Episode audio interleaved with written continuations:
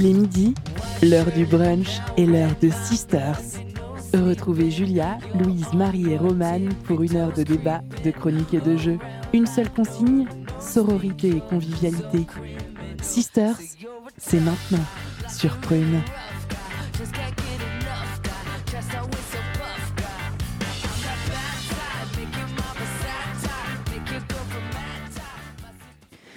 Bonjour à tous, euh, bonjour à toutes, bienvenue dans l'émission Sister sur Prune 92 FM. Nous sommes le samedi 26 juin et nous sommes ensemble jusqu'à 13h en direct des studios de Prune. Euh, je vous rappelle le thème de Sisters. Ici, on parle des femmes et de la société française. On décortique un thème par mois en vous proposant un décryptage, des chroniques ou encore du débat. Le tout articulé autour d'une playlist concoctée par l'équipe. Notre volonté, apporter un regard curieux, féministe et décomplexé sur la société actuelle. Euh, pour cette émission, cette dernière émission de l'année malheureusement déjà, je suis accompagnée de Louise et Julia. Ça va les filles? Salut Salut Bah ouais, nickel. Très bien. Comment vous la sentez cette dernière émission? Euh, Sportive. Sportive, d'accord. Trop courte, forcément. Trop courte. Eh oui, Trop courte déjà, sportive. Ça me va. Euh, en cette dernière émission de l'année, donc de la saison plutôt, nous vous proposons un thème un peu spécial. Ce midi, chacune d'entre nous va revenir sur une initiative, une personne, une œuvre ou autre qui est euh, son coup de cœur de l'année. Voilà, depuis janvier, dirons-nous, puisque l'année n'est pas du tout finie, mais pour nous, c'est la fin de saison, donc on va dire depuis janvier.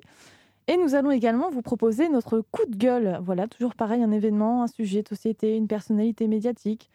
Bref, euh, sans en dire trop, comment ça a été pour vous les filles cette préparation d'émission Est-ce que ça a été euh, facile ou au contraire difficile de trouver vos coups de cœur et vos coups de gueule de l'année? Alors moi, j'ai trouvé beaucoup plus facilement des coups de gueule. J'avais plein de choses en tête aussi, et ouais. au moment de trouver des choses positives, j'étais là. Ah ouais, il- bon, il y en a eu, je sais, mais quoi déjà? Mais quoi déjà? Ouais.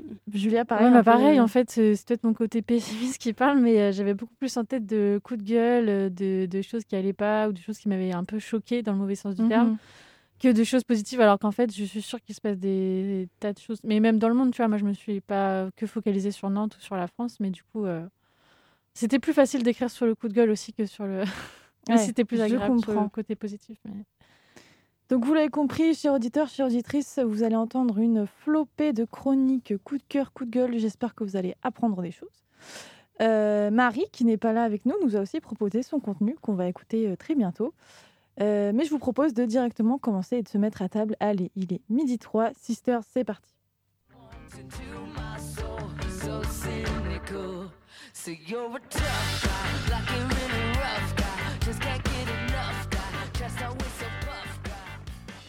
Donc pour débuter cette émission et en guise d'introduction, je vous l'avoue, je vais vous, je vais beaucoup vous donner la parole, hein, les filles. vous- je pense que vous commencez à comprendre. Euh, juste à chaud comme ça, ce midi, je vous en ai pas parlé avant, mais euh, si vous aviez une info là qui vous vient en tête d'aujourd'hui, ces derniers jours, une, une information que, qui vous a marqué, est-ce qu'il y a quelque chose qui vous vient en tête? Ah ouais, ouais, ouais, mais euh, bah, encore une fois, c'est plutôt coup de gueule que coup de cœur. Ouais. hein. Euh, non, moi, c'est le- les accusations de contre PPDA qui ont été. D'accord, euh, oui. Qui sont. euh, qui, sont- qui aboutissent à un non-lieu parce qu'il n'y a pas assez de preuves, alors qu'il y a quand même huit femmes qui portent C'est ça. plainte. C'est une honte, hein, voilà. Ça marche. Effectivement, on en a pas mal entendu parler, bah, surtout hier. Je crois que c'était hier que le Ouais, jugement a hier, été ouais. rendu Mm. après cinq mois d'enquête non-lieu. C'est comme ça, c'est comme Ouais. ça qu'on dit, ouais, non-lieu. Mm. Euh, ouais. Non, c'est voilà. sans suite, je crois. Encore, oui, classé sans Non-lieu, suite. c'est quand ça a été déjà. Quand on dit qu'il y a un non-lieu, c'est quand ça a déjà été en justice et tout. Je crois, il me semble. Que cela, c'est sans suite, c'est même pas. euh, Oui, c'est ça, c'est même pas. C'est même pas oui, pris. euh, Il y a même pas de procès, il y a même pas de. Oui, il y a ouais, insuffisance de preuves. Voilà, Voilà. insuffisance de preuves ou, euh, comment on dit, des prescriptions. Je crois qu'il y, avait, il y a eu les deux, donc euh, sans suite, effectivement. Encore une carrière brisée Ouais. Voilà. On commence bien. Là, on se lâche, là, c'est bon. il y a plus de- Et toi, Julia, euh, il y a une info qui, te- qui t'a marqué euh, Euh, ces derniers jours? bah, J'avoue, ces derniers jours, j'étais en vacances en Bretagne, donc j'ai j'ai un peu déconnecté. J'ai un peu. euh, Mais il n'y a pas Internet là-bas, c'est vrai. Euh, Qu'est-ce qui m'a. Ah, c'est- j'ai pas préparé. euh, attends, Ah bah, c'est le but, hein, me- Mais j'ai pas regardé tac, les tac, infos. J'ai pas, j'ai un peu coupé le téléphone. Euh, non, c'est vrai que j'ai suivi l'affaire PPDA aussi, qui était un peu scandaleuse. euh, j'ai vu des posts passer sur le cyberharcèlement qui m'ont un peu choqué aussi. Enfin, ça, Mhm. voilà, c'est plutôt général. C'est pas forcément d'actualité, mais ça m'a un peu marqué. Euh, non, je... Et toi, Roman, t'as des. Non, je, je Ouais, te ouais, renvoie la balle? Non, mais très... bah, merci, c'est parfait. Ça m'évite de faire des liens avec moi-même.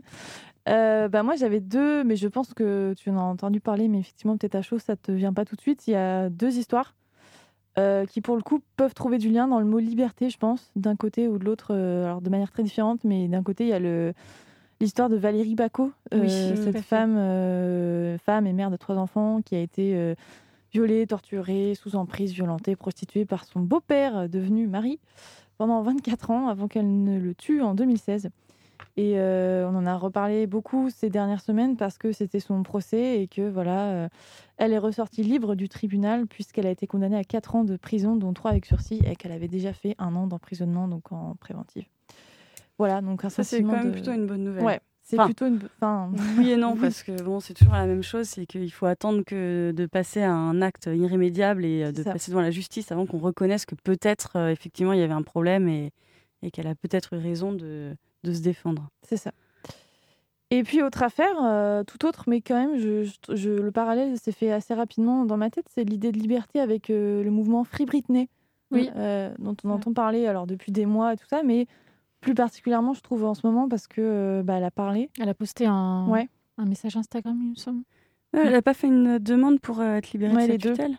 En fait, si, c'est ça. oui, c'est en parallèle. ça, elle a dit ça y est. euh, pendant toutes ces années, j'ai fait semblant d'aller bien et maintenant, je le vois que voilà, enfin, je, je peux plus cacher ça et du coup, je, je veux me rendre ma liberté et tout quoi. Alors que pendant des années, justement, tout son public ou même beaucoup de personnes disaient non, mais il y a quelque chose qui va pas. Enfin, on Mm. sentait quand même que voilà. Et puis en fait, elle disait non, non, ça va, ça va. Et puis en fait, euh, parce qu'elle avait le choix, tu vois. bah non, non, mais c'est clair. Enfin, c'est Mais donc, c'était une demande de. de- de- d'enlever la tutelle, je sais pas comment on dit le terme juridique, mais de ouais, soulever la tutelle euh, Mm. depuis 2008, ce qui est quand même fou. Et notamment, ce que je trouvais très fort, et dans son poste, je crois que c'est ça qu'elle dit, ou même au tribunal, c'était que ça l'empêchait de, bah, notamment d'enlever son stérilet, par exemple, qu'elle n'avait pas Mm. le droit, alors qu'elle voulait un enfant, mais qu'elle n'avait pas le droit d'aller voir le médecin toute seule. Enfin, c'est vraiment, mais c'est oui, c'est incroyable. c'est hallucinant. Oui, quoi. en fait, tout, tout est pris en charge pour elle, euh, ses Ouais. finances, euh, sa Mm. vie C'est personnelle, par son père euh, en plus. sa famille Il en général. Pas Ouais. que, ouais, mais je crois que c'est son père, son tuteur. Mais peut-être qu'elle en a plusieurs, je ne sais pas. Donc voilà, euh, deux notions de besoin de liberté, alors euh, très différentes et pas du tout à mettre en comparaison, mais je trouvais que c'était des, des, Mm. de l'actualité. euh, voilà, je trouvais sympa, cool d'en parler. Euh, il est midi 8, on va passer au premier morceau. Julia, est-ce que tu peux nous en parler rapidement? Euh, oui, ça va être très rapide. Il s'agit de Los Bichos, donc euh, groupe entièrement euh, composé euh, de, de, de musiciennes et de. Je crois pas qu'il y ait de chanteuses, c'est que des musiciennes. Très sympathique, groupe anglais, euh, voilà, connu depuis quelques années maintenant. Tout de suite, on va vous passer Pistas.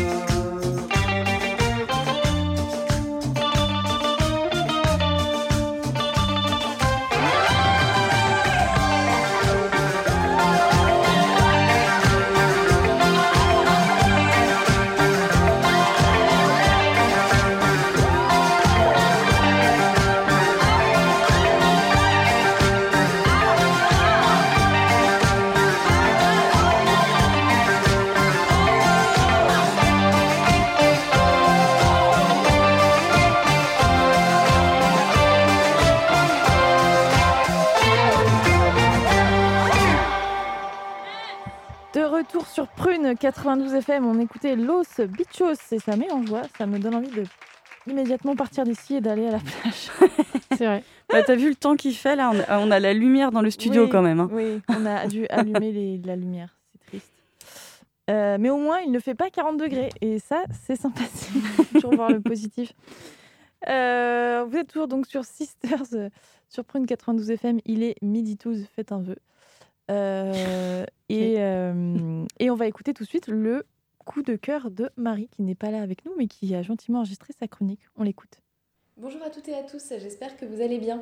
Je ne suis pas en direct avec vous aujourd'hui pour la simple et bonne raison que je suis en train de faire des roulés-boulés avec des marmottes dans les Pyrénées, mais je tenais à être présente ne serait-ce que vocalement pour la dernière émission de la saison parce que vous allez me manquer cet été. Aujourd'hui, je vais vous parler de précarité menstruelle, qui est un sujet qui a été relativement peu abordé jusqu'à récemment, malgré le fait qu'il touche un grand nombre de femmes dans le monde, y compris dans les pays développés. Euh, la précarité menstruelle, en fait, c'est le fait de ne pas avoir assez de moyens pour s'acheter des produits d'hygiène intime ou pas en quantité suffisante. Pour situer un petit peu le, contexte, euh, je vais vous donner quelques chiffres. En 2018, on estime que près de 100 millions de filles ont raté l'école pendant leurs règles dans les pays en développement. Donc c'était principalement lié à une absence d'accès aux protections hygiéniques ou euh, une absence euh, d'hygiène basique en fait dans les établissements, par exemple le fait qu'il n'y ait pas d'eau courante. Et en 2019, en France, on estime que près de 2 millions de femmes ont été victimes de précarité menstruelle. Cette situation est toujours d'actualité en 2021, mais quelques actions se mettent en place pour tenter d'y remédier. Je pense notamment à la mise à disposition de protections périodiques gratuites dans les résidences universitaires et les services de santé universitaires à partir de septembre 2021, qui a été annoncée par le gouvernement. Également, des associations œuvrent en ce sens depuis plusieurs années, comme Règles élémentaires, les Solibox et autres. Aujourd'hui, je voudrais vous parler plus particulièrement d'une initiative locale qui a été initiée par le département de Loire-Atlantique. Une collecte de protection périodique a été organisée du 6 au 10 avril dans plus de 80 lieux en Loire-Atlantique, des accueils du département, des espaces départementaux des solidarités, dans des commerces, des mairies et autres. L'initiative a notamment été portée par Jeanne Chaboche qui dirige le service Relations avec le public et égalité des droits et qui nous en dit un peu plus à ce sujet. Le nombre de femmes en Loire-Atlantique en situation de précarité menstruelle est estimé à plusieurs milliers au regard du nombre de femmes dans cette situation au niveau national. Cette association était partenaire de la collecte contre la précarité menstruelle initiée par le département. Les Restos du Cœur, la Croix-Rouge française, le Secours populaire, Saint-Benoît-Labre, Parrain Paramille, l'espace Simone de Beauvoir et le planning familial. Quatre mairies ont également pris l'initiative d'y contribuer, la Grignonnais, Casson, Plessé et la Chevaleraie. Et cette collecte a été un véritable succès. Les habitantes de Loire-Atlantique se sont fortement mobilisées. En quelques jours, plus de 10 600 paquets de protection menstruelle ont été collectés. Suite à cette réussite et à l'enthousiasme de ses partenaires, le département envisage d'organiser de nouvelles collectes à l'avenir. Je vous propose d'écouter à ce sujet Pauline Bordron, coordinatrice à l'espace Simone de Beauvoir. L'espace Simone de Beauvoir, c'est une association qui est composée d'une quinzaine d'associations adhérentes et d'adhérents et adhérentes individuelles. C'est un espace ressource de sensibilisation et de conscientisation du plus grand nombre à l'égalité femmes-hommes. Nous sommes également un espace d'information et d'orientation pour les femmes victimes de violences et un espace d'information pour les acteurs du territoire, les scolaires et les étudiants et toute personne souhaitant s'informer sur l'égalité femmes-hommes. Alors nous avons collaboré avec le département euh, dès le début du projet sur les règles, pendant la phase euh, d'élaboration et pendant la collecte, euh, ben, nous avons en fait été un lieu de collecte. Nous avons également largement relayé la communication du département. Si le département renouvelle sa collecte l'année prochaine, l'espace Simone de Beauvoir participera en étant lieu de collecte, mais également en mobilisant ses adhérents et adhérentes et ses associations membres pour euh, essayer d'organiser une collecte dans un supermarché. En parallèle de cette collecte, le département organise également d'autres actions en lien avec la précarité menstruelle. Le département a développé pendant l'année scolaire une expérimentation dans huit collèges publics, avec un volet éducatif et la mise à disposition gratuite de protection périodique. Il a également lancé une expérimentation dans des espaces départementaux des solidarités qui accueillent un public souvent précaire pour mieux prendre en compte ce sujet dans l'accueil social proposé. Si vous souhaitez faire un don de protection périodique hors temps de collecte, vous pouvez vous rapprocher d'associations partenaires du département dont vous retrouverez la liste et les contacts sur la page du site internet du département de Loire-Atlantique consacrée à l'action autour de la précarité menstruelle. Si le sujet vous intéresse, vous pouvez aussi retrouver la conférence et le podcast sur le tabou des règles qui avait été réalisé à cette occasion en collaboration avec l'espace Simone de Beauvoir. Vous pouvez également vous rapprocher directement de l'espace Simone de Beauvoir qui s'intéresse entre autres à la perception individuelle, sociétale et politique des règles.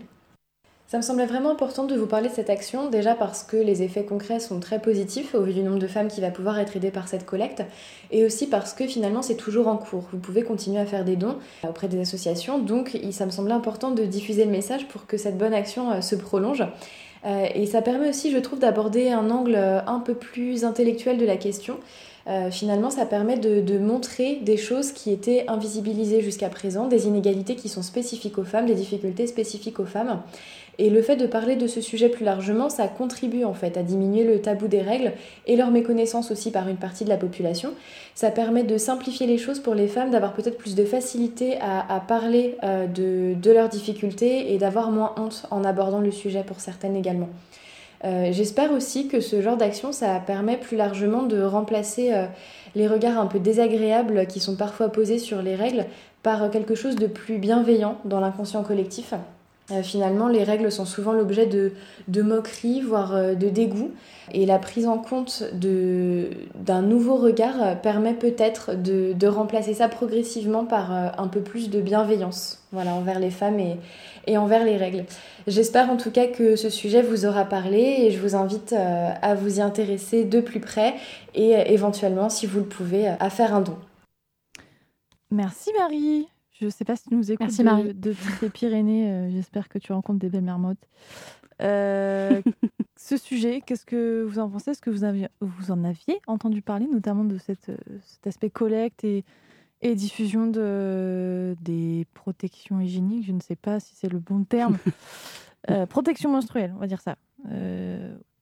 Louise, tu en avais entendu parler, notamment par le département Alors ouais, j'en avais entendu parler vite fait.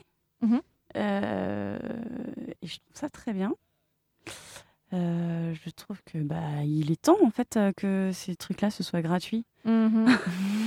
non mais enfin ouais. bon voilà.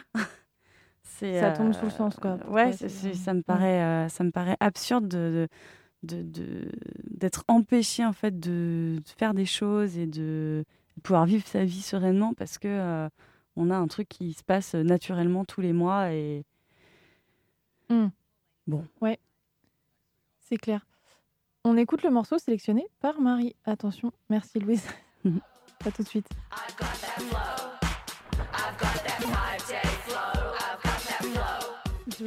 got that once a month flow, that flow that happens down below. It's spread all throughout my panties, so I'm glad they were fancy. I can't go on that first date, cause I am tripping ovulate. Just go out and get your tramp on. I'll make sure I pack a tampon. I'm leaking placenta, so I hit that shopping center and I use my credit card. I use my credit card and I try on a wicked dress, but I'm bloated and super stressed and now that dress won't fit, but I don't give a shit. Cause I got that flow. I got that flow.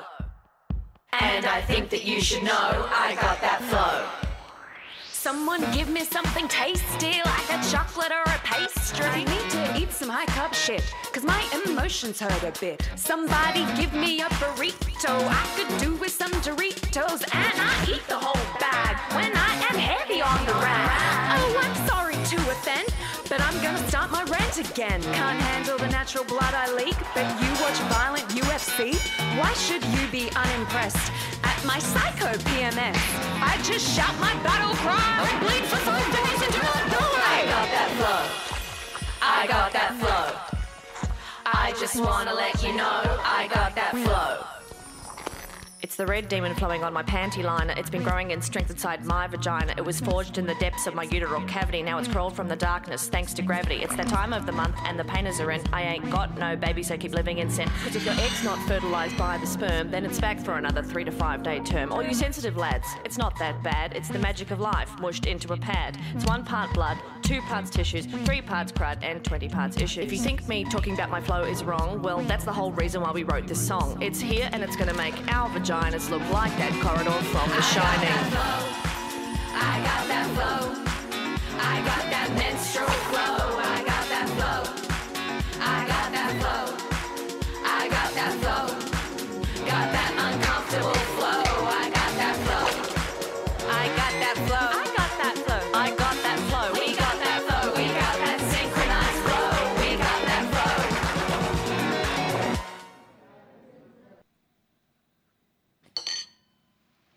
La chanson est finie. C'était I Got That Flow de One Bam Thank Your Mama. Euh, il me semble que c'est donc c'est une chanson choisie par Marie. Merci Marie pour cette découverte. Et euh, du coup, c'était une chanson sur les règles. Je sais pas si vous avez compris, comme c'est de l'anglais. I got that flow, donc j'ai le flow, donc j'ai le flow, c'est un jeu de mots avec euh, flow, voilà, j'ai le rythme, et puis j'ai le flow, bah, le flow, euh, le flux menstruel. Voilà, pour les personnes qui parlent pas l'anglais, et c'était une chouette chanson. Merci Marie. Merci Marie. Et ben je suite au coup de cœur de Marie, maintenant Julia, c'est à toi. Euh, Présente-nous, je te laisse euh, nous présenter ton coup de gueule ou coup de cœur en premier? Euh, coup de gueule en premier. Allez, le coup de gueule, c'est Hum, parti. moi, je fais toujours le meilleur pour la fin. Alors, le coup de gueule, euh, moi, j'ai choisi de parler du préservatif anti-viol Rape X, donc littéralement la hache à viol. Donc, Mhm. Déjà, ça veut pas dire grand-chose. Euh, je commence, hein, ça y est. donc, euh, on en a entendu parler il y a quelques semaines. Euh, il y a quelques semaines, en fait, suite à l'apparition d'une vidéo brute euh, qui a fait quand même 6 millions de vues à ce jour, un peu plus. Euh, donc sur, ce, sur cette invention en fait euh, qui a été créée en 2010 par la docteure la doctoresse je sais jamais dire excusez-moi la doctoresse sud-africaine Sonnet Et- Eller qui en fait se veut donc d'après elle une arme anti-viol redoutable.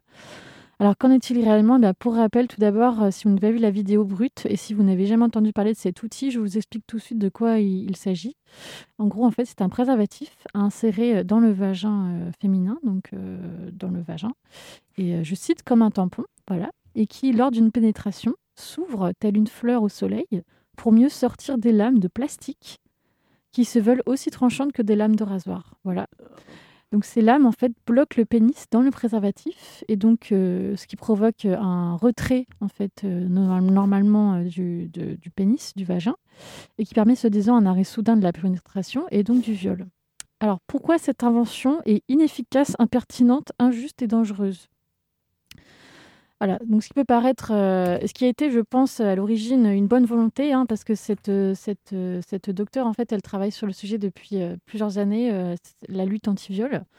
Sauf que cet outil est complètement décrié par bah, la plupart voilà, des, des- femmes et notamment des collectifs féministes. Pourquoi? Alors pourquoi c'est dangereux? Pourquoi c'est injuste? Pourquoi c'est inefficace? Ben, Parce que déjà, dans aucun cas, elle n'empêche le viol. Puisqu'en fait, euh, le viol, c'est à partir du moment où on se fait pénétrer, avec ou sans préservatif, c'est le cas. Donc en fait, on se fait quand même violer. Parce que c'est encore une fois aux femmes de se prémunir, d'avoir cette charge mentale et financière et surtout symbolique, euh, que c'est à elles de faire attention tout en étant quand même violées. Donc c'est génial en fait. C'est encore une fois, on met, euh, ça s'appelle aussi la culture du viol, hein, on met toujours euh, euh, cette charge euh, mentale et cette charge, euh, on va dire, euh, symbolique euh, bah, à la femme de, de, se, de se prémunir, de se protéger du danger.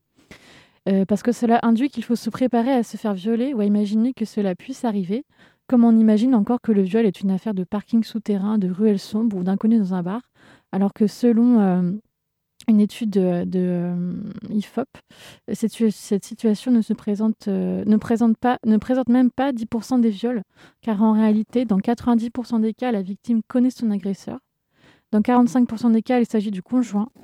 80 et 80% des victimes ont subi leur première violence sexuelle avant 18 ans et 51% avant 11 ans. Donc voilà pourquoi c'est tout, voilà, c'est pas du tout pertinent comme outil. Cela aussi renforce, bah, comme je l'ai dit, la culture du viol. C'est-à-dire que encore une fois, euh, euh, comme si euh, le viol c'était une affaire de pulsion, de, de, désir inc- incontenable, alors qu'en fait pas du tout. hein, c'est bien une domination sociale euh, de l'homme sur la femme. Parce qu'on n'ose pas aussi imaginer quelle réaction aura le violeur quand il aura euh, sa bite euh, bloquée en sang dans les lames de rasoir. Euh, on peut penser aux représailles, coups, violences, bref, la panoplie de ce qu'on veut éviter Abs- absolument. Et l'exact con- contraire de ce qu'on pourrait appeler une arme anti-viol. Voilà, donc ça c'était mon coup de gueule, qui est partagé par Sacré euh, coup de gueule. une grande communauté. Et puis mon coup de cœur, Ouais. euh, là on va passer à un truc un peu plus léger, mais tout aussi important et militant. Donc euh, moi j'ai découvert cette année, notamment, enfin j'ai pas découvert, mais je me suis plus intéressée en, en profondeur cette année à, à l'écoféminisme. Voilà. Euh, D'ailleurs j'espère que ça sera euh, le sujet d'une prochaine émission. Je- J'aimerais beaucoup qu'on en parle. Et voilà, moi je suis débutante à la matière et pourtant c'est deux sujets qui me tiennent beaucoup à cœur. C'est aussi pour ça que c'est mon coup de cœur, euh, l'écologie et euh, la, la lutte féministe. Voilà, c'est un peu euh, mon cœur, euh, mon cœur, euh, mon cœur de, non pas mon cœur de métier, mais voilà mon, mon, mon petit coup de cœur euh, en ce moment, voilà depuis quelques années.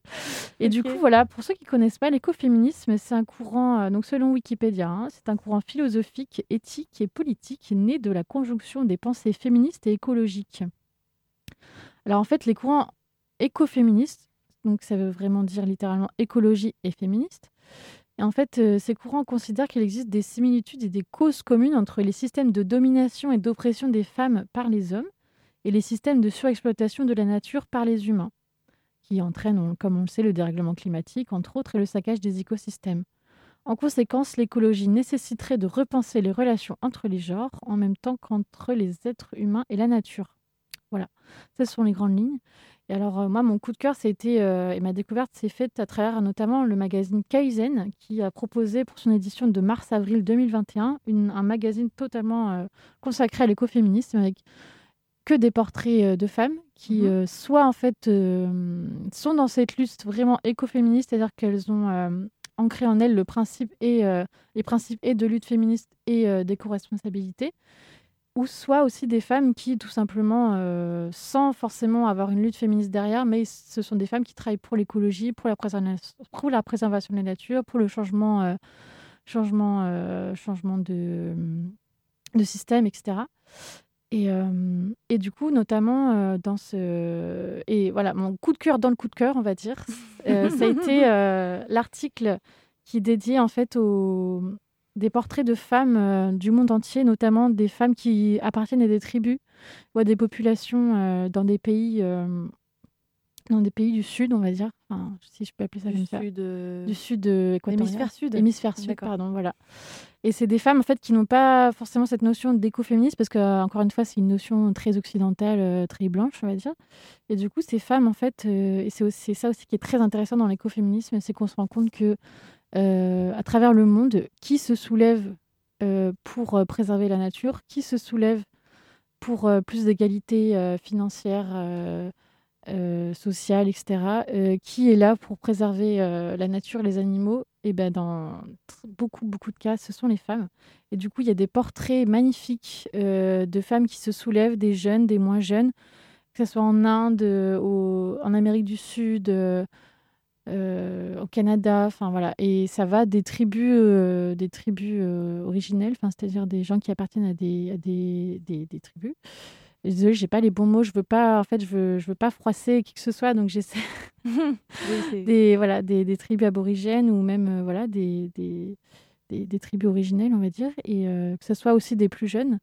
Euh, voilà, c'est des magnifiques portraits de femmes et du coup ça c'était vraiment mon coup de cœur et j'espère qu'on pourra en parler euh, euh, plus amplement lors d'une prochaine émission consacrée à l'écoféminisme. Ce serait très très cool. Eh bien, Il y a pourquoi pas beaucoup de choses à dire, beaucoup beaucoup de courants, beaucoup de beaucoup d'informations et c'est très intéressant je trouve. Eh bien, merci Julia pour ce coup de cœur et ce coup de gueule euh, de cette euh, année 2021. Euh, Est-ce que tu as un petit morceau Oui, tout à fait. Euh, alors moi, j'ai choisi, c'est un morceau que j'ai re... en fait que j'ai connu il y a quelques années, que j'ai beaucoup aimé et que j'ai redécouvert euh, là il y a quelques mois et je me suis dit ah tiens, pourquoi pas? Ah tiens, Voilà. Ah tiens, je l'aime bien ce morceau, il est sympa et c'est l'occasion de le passer. Qui n'a rien à voir avec le, le sujet par contre, mais c'est Christine and the Queens avec science-fiction.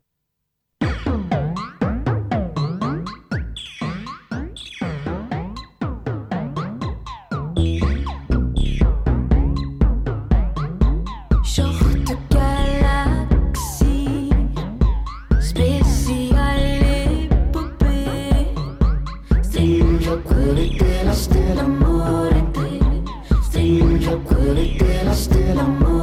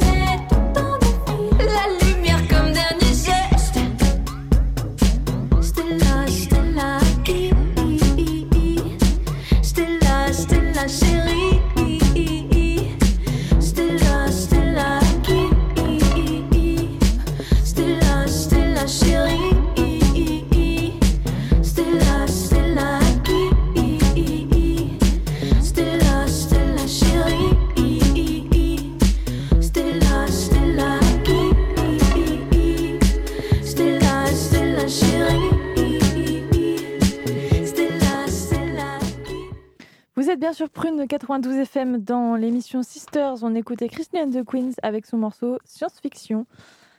On est toujours dans notre émission, notre dernière émission de l'année consacrée à nos coups de gueule et nos coups de cœur de l'année 2021. Et tout de suite, je laisse la parole à Louise. Et moi, je vais commencer avec euh, les dontes, les doux et les dontes. Je me suis dit, ça fait très euh, magazine féminin, mais bon, bref, passons. Euh, non, mon, mon coup de gueule, c'est vrai qu'il y a certains sujets qui me font soupirer et lever les yeux au ciel avant même de commencer à en parler. C'est le cas de la désignation de Gérard Darmanin au ministère de l'Intérieur il y a bientôt un an.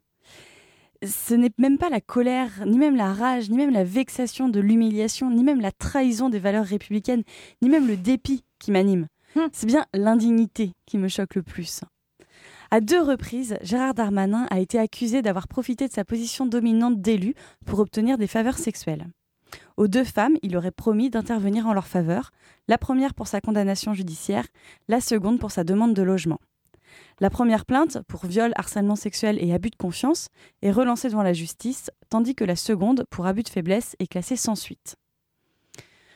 Au départ, je me suis dit que j'allais essayer de pas parler de politique à l'antenne. Mais la réalité, c'est que de nommer un violeur à l'intérieur, quelle que soit sa couleur, c'est un acte éminemment politique. C'est un acte qui dit à toutes les femmes et à toutes les victimes de violences, vous ne comptez pas. Et ça, j'arrive pas à m'en remettre. Alors, quand je dis que je m'en remets pas, vous imaginez bien que j'en ai parlé en long, en large, en mode bourré, en travers, en bégayant, en m'énervant, en accusant. Et souvent, on m'a répondu oui, mais euh, Louise, tu peux pas te substituer à la justice. C'est pas toi ou à toutes ces féministes dans la rue de décider s'il est coupable ou non. Pour l'instant, ce ne sont que des accusations. Il n'y a pas de condamnation au principe de présomption d'innocence. Ouin, ouin, not all men, blablabla. Alors, non. Caroline de Haas résume bien la situation. Est-ce qu'on peut imaginer un seul instant qu'un homme mis en cause pour un crime soit nommé ministre? Le seul crime pour lequel on accepte ça, c'est le viol. Comme si le viol n'avait pas d'importance. La situation devient encore plus cocasse quand on considère que comme ministre de l'Intérieur, il dirige les services d'enquête chargés d'investiguer la plainte qui le vise comme citoyen. Alors, tous les gens qui défendent le droit français et la présomption d'innocence avec tant de fougue, on vous entend moins sur le conflit d'intérêts là. Ensuite, il existe un truc dont on se sert de moins en moins, mais qui n'était pas con à la base, c'est le principe de l'exemplarité des élus. Laisser un homme accusé de viol à la tête de la police est irresponsable. Comme nommer Casuac aux finances. Oh, attendez. Toujours sur le principe de la présomption d'innocence, c'est censé fonctionner dans les deux sens. Si je dois laisser la justice décider si oui ou non Darmanin est condamné, le Premier ministre doit également attendre avant de le nommer, pour respecter la procédure judiciaire en cours et la séparation des pouvoirs. Aujourd'hui, un an après que Darmanin ait été nommé ministre de l'Intérieur, un an après avoir collé tant et plus sur les murs de nos villes, crié encore et toujours dans les rues, publié des articles, posté des messages sur tous les réseaux, une question reste sans réponse. Comment pouvons-nous accepter cela? Comment pouvons-nous tolérer que nos élus, nos ministres, monnaient leur influence par des services, des renvois d'incenseurs et ainsi de suite? Qu'ils pratiquent en permanence le mélange des genres, comme si c'était normal c'est normal d'inviter à dîner une dame à laquelle vous avez promis de transmettre son dossier à une ministre de la République en vue, pourquoi pas, de coucher avec elle? Dans l'affaire Georges Tron, c'est normal de faire d'une mairie le haut lieu des massages plantaires? Dans l'affaire Vauer, c'est normal de ne pas voir qu'on est en situation de conflit d'intérêts lorsqu'on fait embaucher sa femme par L'Oréal et qu'on devient ministre de l'économie? Et dans l'affaire DSK, parlons-en, c'est normal de partir en goguette avec deux ou trois prostituées et de leur faire visiter le FMI et dans l'affaire Fillon, et dans l'affaire Sarkozy, et dans l'affaire Baupin. Pour tout vous dire, je ne crois pas que ce soit normal. Alors oui, encore et toujours, Darmanin, démission. Yes Yes, je Casse-toi. valide. Eh bien, c'était Ouais. un coup de gueule, on l'a bien compris. Oui, bah du coup, ouais, j'en ai profité. et puis bon, il n'y a pas que des coups de gueule, il y a aussi des, des choses positives. Euh, L'histoire que je vais vous raconter ne débute pas très bien. Elle commence même très mal. Tout a commencé à Los Angeles. Une jeune fille de 13 ans va rencontrer un artiste connu. Elle s'appelle Samantha, elle rêve d'être modèle et actrice, et on est en 1977. L'artiste, de 44 ans, va la faire boire, la droguer, la violer, et se livrer à des actes qualifiés par la justice de pervers. En échange de l'abandon des autres charges, l'artiste plaide coupable pour rapports sexuels illégaux avec une mineure. Il est condamné à une peine de 90 jours de prison, puis est libéré pour conduite exemplaire après en avoir effectué 42. Comme il n'est pas très serein et qu'il craint d'être condamné à nouveau, car il sait bien au fond de lui que le temps de prison qu'il n'a fait n'est pas suffisant pour la gravité du crime, il s'installe en France, car il aime les croissants et le fait que la France refuse l'extradition de ses citoyens. Depuis, la justice américaine le recherche toujours et il ne peut plus circuler librement que dans trois pays, la France, la Pologne et la Suisse. Une vie que très modérément ruinée par l'accusation qui est faite contre lui, car notre artiste mène une carrière brillante. Il est arrêté en 2009 en Suisse et une pétition réclamant sa libération immédiate est signée par de nombreuses personnalités, parmi lesquelles Isabelle Adjani, Woody Allen, Martin Scorsese, David Lynch, Wes Anderson, Tilda Swinton, Pedro Almodóvar, Guillermo del Toro et bien d'autres. Il ne fera que deux mois de prison. Et en 2010, Charlotte, 16 ans à l'époque, l'accuse également de viol, puis Robin, puis Renate, une actrice allemande qui avait 15 ans au moment des fêtes, puis Marianne, qui avait 10 ans, et aussi Valentine, qui avait 19 ans. Côté professionnel, ça marche plutôt bien pour lui. Il réalise une quarantaine de films, dont une vingtaine de longs métrages, considéré comme l'un des cinéastes les plus talentueux du monde depuis les années 60. Il a l'un des palmarès les plus étoffés de sa profession, avec un ours d'or en 66, 5 Césars du meilleur réalisateur entre les années 80 et 2020, une palme d'or en 2002, l'Oscar du meilleur réalisateur en 2003 et le Grand Prix du jury de la Mostra de Venise en 2019.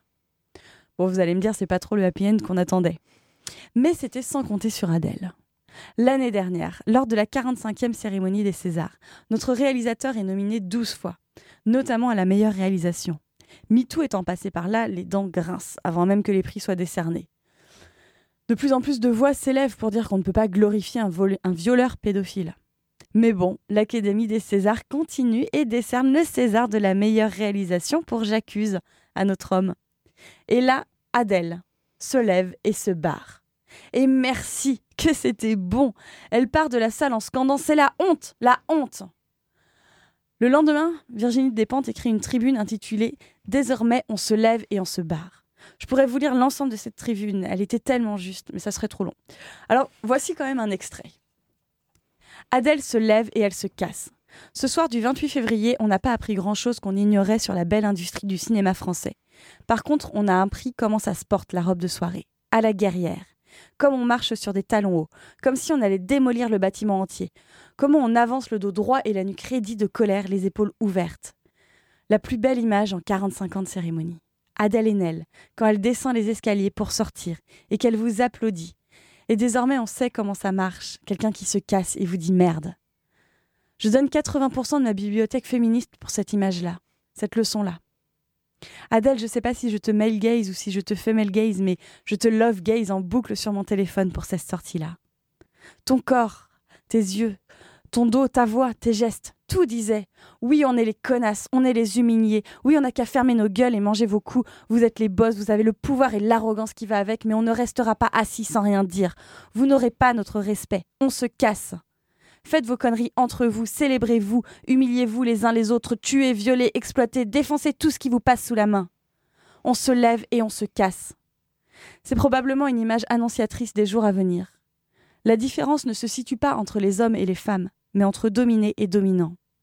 Entre ceux qui entendent confisquer la narration et imposer leurs décisions, et ceux qui vont se lever et se casser en gueulant. C'est la seule réponse à vos politiques. Quand ça ne va pas, quand ça va trop loin. On se lève, on se casse, et on gueule, et on vous insulte. Et même si on est ceux d'en bas, même si on le prend en pleine face, votre pouvoir de merde, on vous méprise, on vous dégueule. Nous n'avons aucun respect pour votre mascarade de respectabilité. Votre monde est dégueulasse, votre amour du plus fort est morbide, votre puissance est une puissance sinistre, vous êtes une bande d'imbéciles funestes, votre le monde que vous avez créé pour régner dessus comme des minables est irrespirable. On se lève et on se casse. C'est terminé, on se lève, on se casse, on gueule, on vous emmerde. Yes Merci Louise. Wow. Finalement, c'était peut-être deux coups de cœur. C'est ça. je, je sais plus trop. Un coup de cœur euh, dit avec, euh, avec, euh, avec, avec, son cœur, pour le, avec ton cœur, effectivement. Merci beaucoup pour ces, ces, deux forts coups de cœur et coups de gueule, Louise.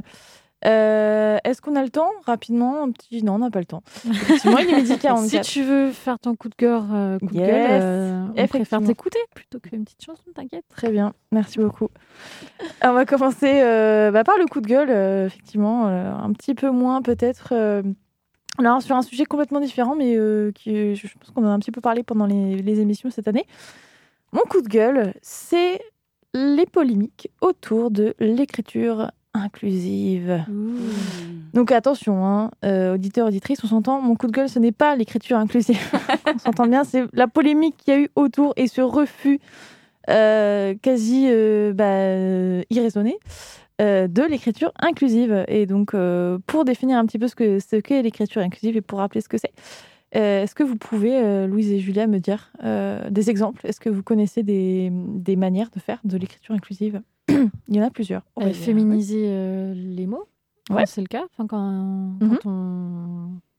Oui. Voilà. Enfin... Des métiers, les titres, les mots. Oui, voilà. effectivement.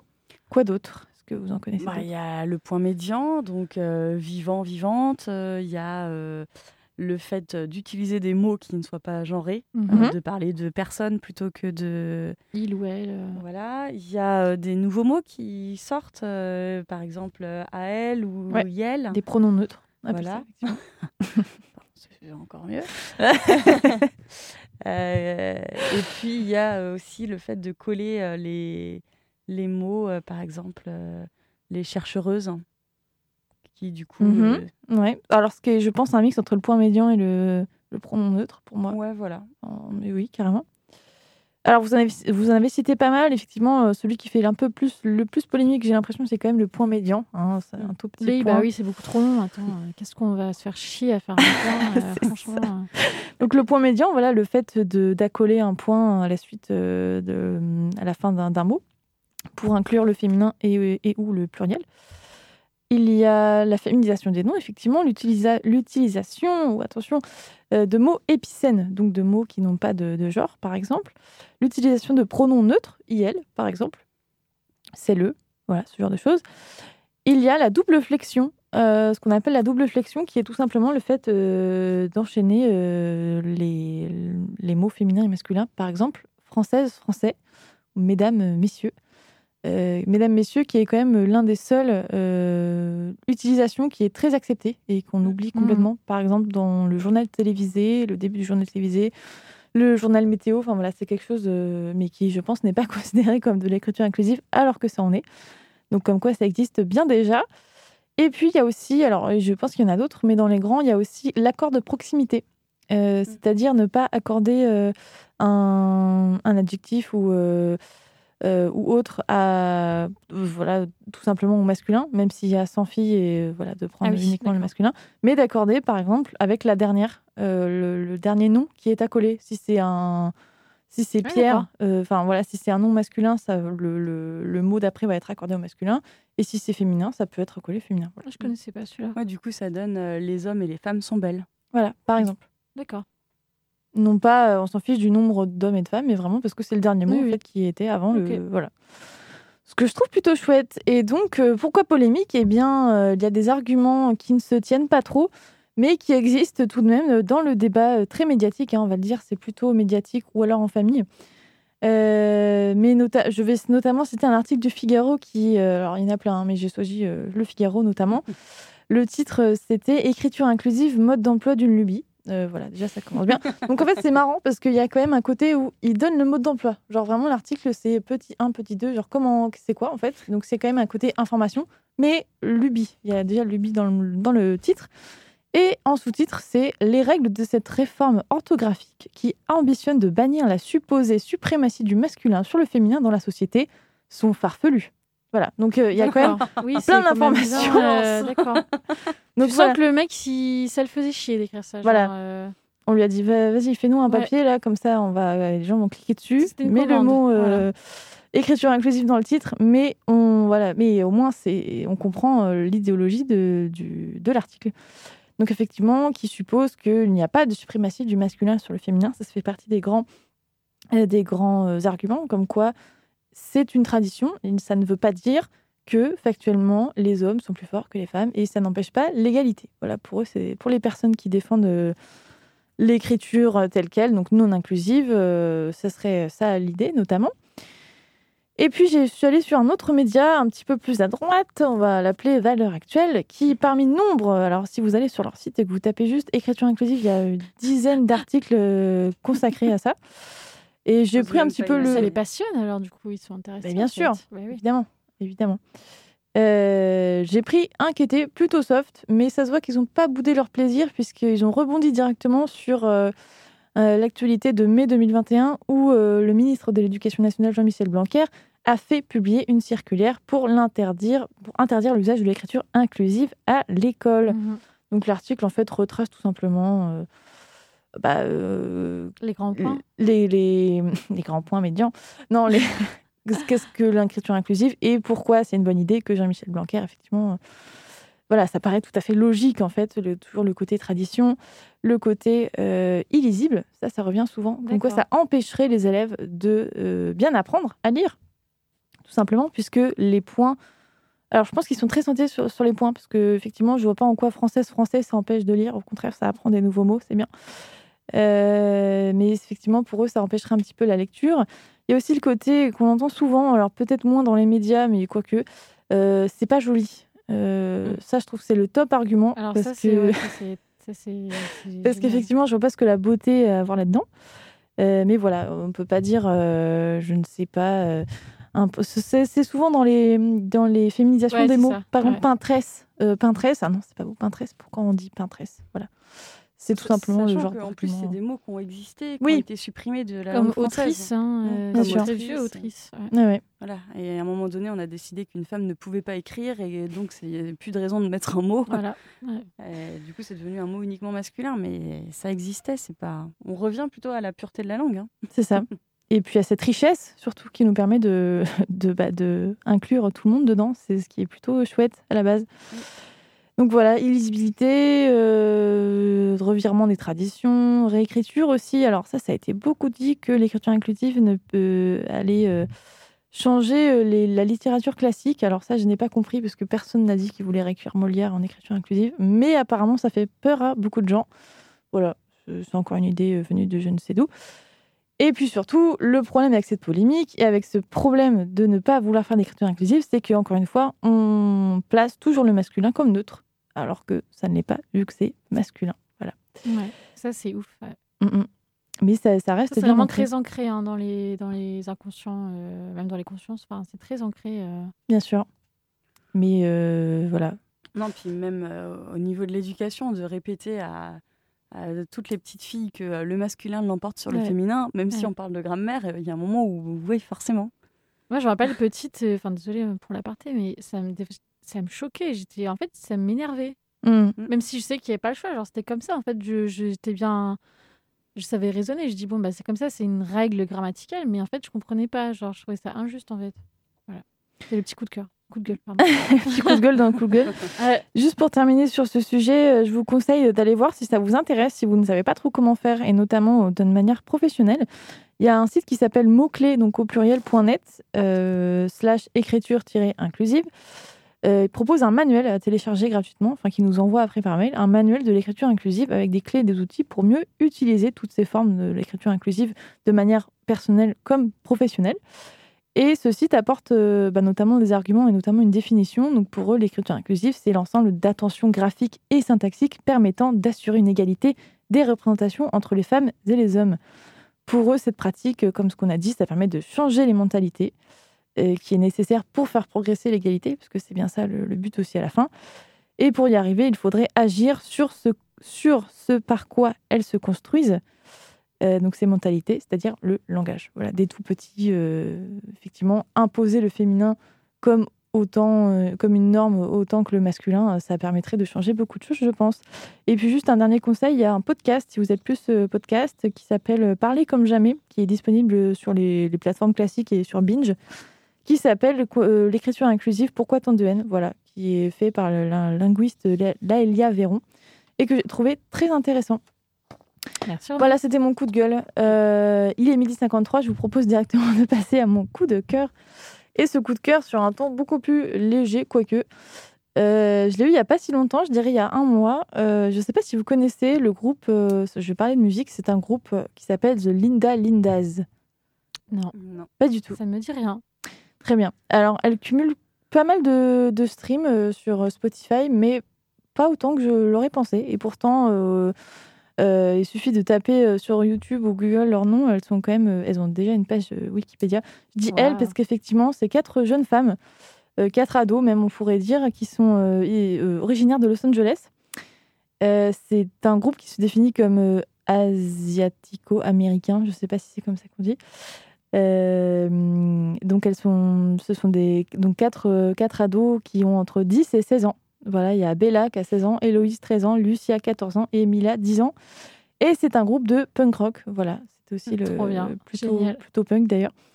Et puis on va écouter ça dans, dans quelques instants. Vous allez vite euh, capter. Elles se sont formées en 2018. euh, voilà, elles se présentaient elles-mêmes comme des enfants inexpérimentés, ce que je trouve plutôt cool. Mais elles envoient quand même pas mal du bois. Et puis elles ont été euh, notamment, et notamment avec le, je- j'en parle parce que c'est en lien avec le morceau que je vais vous proposer juste après.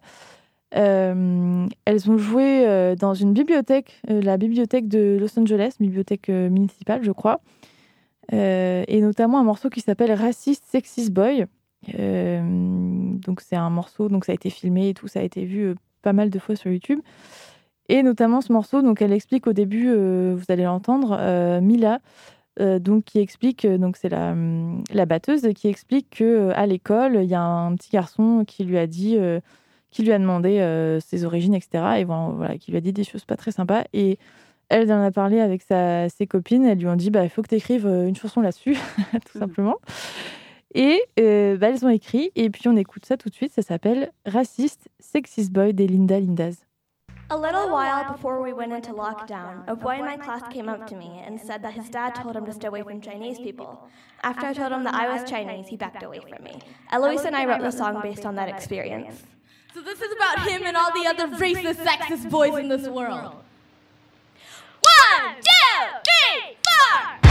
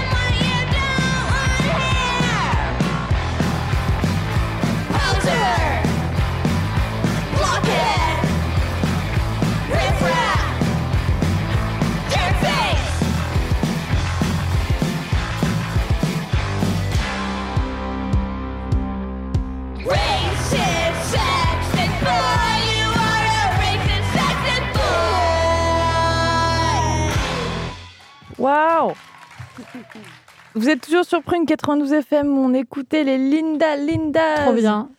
Je vous invite à écouter, c'était mon coup de cœur de l'émission. Euh, vous êtes toujours sur Sisters, on est ensemble jusqu'à 13h, donc dans quelques minutes, on va rendre l'antenne.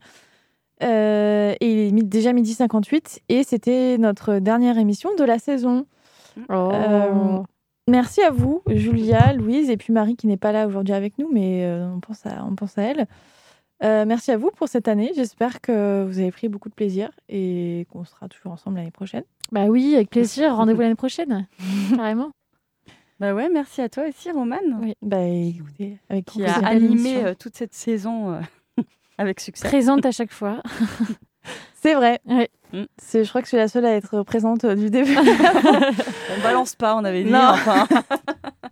c'est la dernière, c'est bon. Euh, puis merci à vous, chers auditeurs, chères auditrices. N'hésitez pas à retrouver tous nos podcasts sur le, le- le site internet de Prune. Et nous sommes également présentes sur Instagram, euh, sisters underscore l'émission. Euh, merci à vous, bon samedi. Et vous retrouvez tout de suite les impertinentes qui sont en direct. Bon samedi, salut. Salut